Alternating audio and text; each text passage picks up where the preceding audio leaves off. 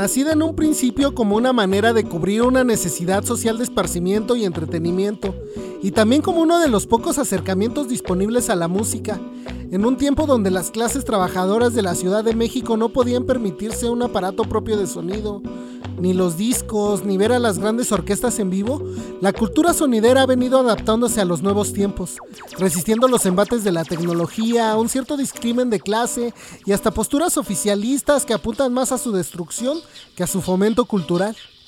No solo ha resistido con éxito, sino que además ha logrado consolidar una base sólida de seguidores y promotores, que a final de cuentas son parte esencial de lo que le da vida a la ciudad y a todas las ciudades, la calle, y la vida en interacción social en la misma calle. En la última década, el debate sobre el espacio público ha sido un tema primordial para la siempre eterna construcción de la ciudad y por lo tanto del concepto de ciudadanía. Todos somos ciudadanos, pero hay unos más ciudadanos que otros, o al menos, al parecer con más derecho a la ciudad como espacio que otros. Temas como la gentrificación, la arquitectura de los espacios público-privados como centros comerciales, plazas públicas, parques, la calle misma y obviamente de la interacción de la población con estos espacios.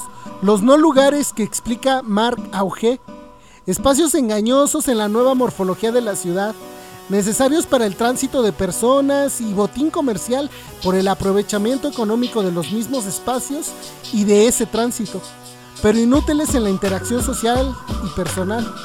Un mar de personas que solo funcionan como masa y como target comercial, pero que se pierden de todo fenómeno identitario o cultural, incluso personal y afectivo. Ir al aeropuerto, visitar una plaza comercial, lugares llenos de homúnculos, masas que transitan por ahí sin una función específica, que únicamente adquieren validez y consumen cada vez hay menos gente en los parques y más en los centros comerciales.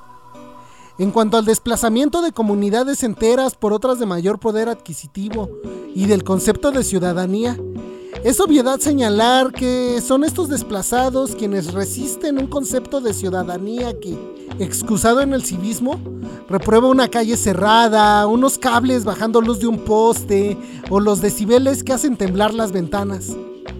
Ahora ellos y esta forma de convivencia social han sido relegados a la periferia de la ciudad. Se niegan permisos, se acosa, hasta la policía dispara contra civiles desarmados y el tráiler va rotulado rumba caliente. Pero se les requiere a discreción para que no se diga que fueron expulsados. Eventualmente se les dará un espacio en el Vive Latino. En ese sentido, hoy en día el centro es la periferia de la misma periferia. Esto nos remite a un concepto básico. La calle, el barrio, es el alma de la ciudad.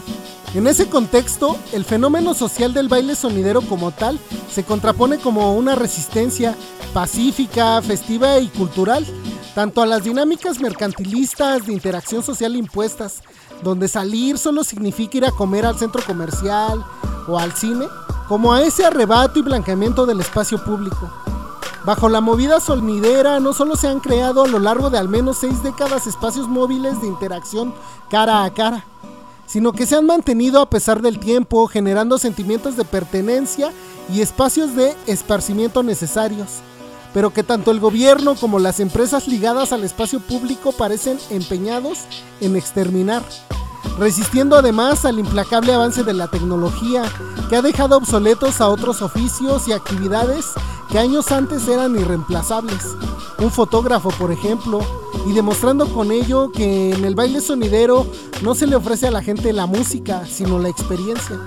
Es un buen momento para preguntarse y replantearse cosas, con la pandemia prácticamente paralizando cualquier actividad pública cuestionarse acerca de si hay la necesidad de presentar esos monstruos de audio y video que tienen completamente rebasado al medio, la importancia de la música y la cercanía con la gente para perpetuar la cultura, nuestro papel como seres sociales en el espacio público más allá de como simples consumidores. Teóricamente, esa sería la razón de por qué se nos desplaza.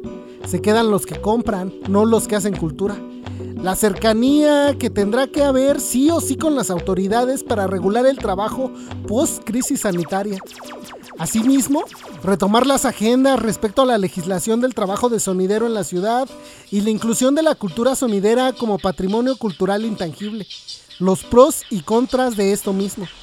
hacia adentro del ambiente, ver qué tanto daño en imagen y cercanía con la gente hacen las famosas clandestinas y los bailes masivos fuera de la ciudad.